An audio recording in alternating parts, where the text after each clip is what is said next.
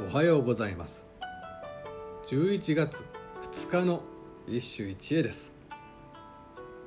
新古今和歌集より後鳥羽院宮内経。霜を待つ間垣の菊の宵の間に置き迷う色は山の葉の月。霜を待つ。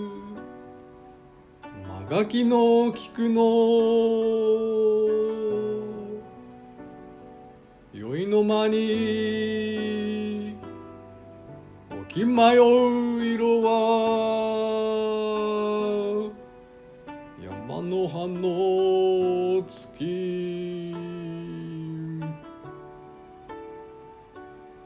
間垣の菊は日本美術における一つの定型であり絵画や着物の柄の図案として好んで描かれたまた菊に置く霜も三常に習った趣向で和歌における菊の王道的読み方と言えよう。しかし出来上がった歌から全く新しい体験が得られる。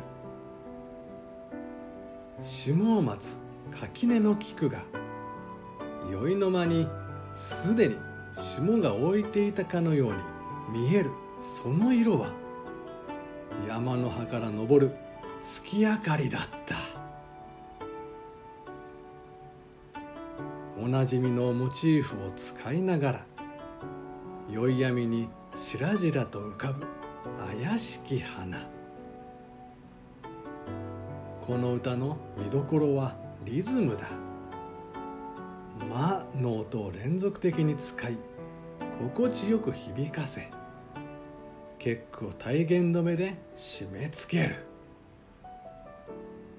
有無を言わせぬ陶酔の余韻が今までにない菊を表彰する。